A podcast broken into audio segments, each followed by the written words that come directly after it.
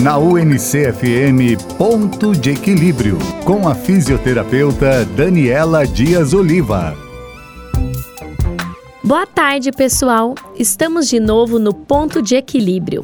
Hoje eu vou falar sobre tontura relacionada à enxaqueca. Segundo os dados da Sociedade Brasileira de Cefaleia, a enxaqueca acomete cerca de 30 milhões de brasileiros. E pasmem, muitos não sabem que tem enxaqueca. A maioria das pessoas acredita que enxaqueca é uma doença que tem somente como apresentação intensas dores de cabeça associadas ao repouso imediato e necessidade de escuridão, mas atualmente atualmente já sabemos que ela é uma doença com múltiplos sintomas e nem sempre aparece com sintomas tão intensos assim. A enxaqueca pode vir disfarçada de labirintite e a pessoa, tomando medicamentos por conta, não conseguirá tratar-se. É necessário consultar com um neurologista ou otorrinolaringologista que atue nesta área. Esta apresentação da enxaqueca é chamada de enxaqueca vestibular. Uma leve dor de cabeça vem acompanhada de vertigens, que duram de 5 minutos até 3 dias, e quase sempre vem acompanhada de sintomas como náuseas, cabeça zonza, hipersensibilidade à luz e aos sons, que causam um mal-estar chato na cabeça e muito sono. Não tome medicamentos por conta.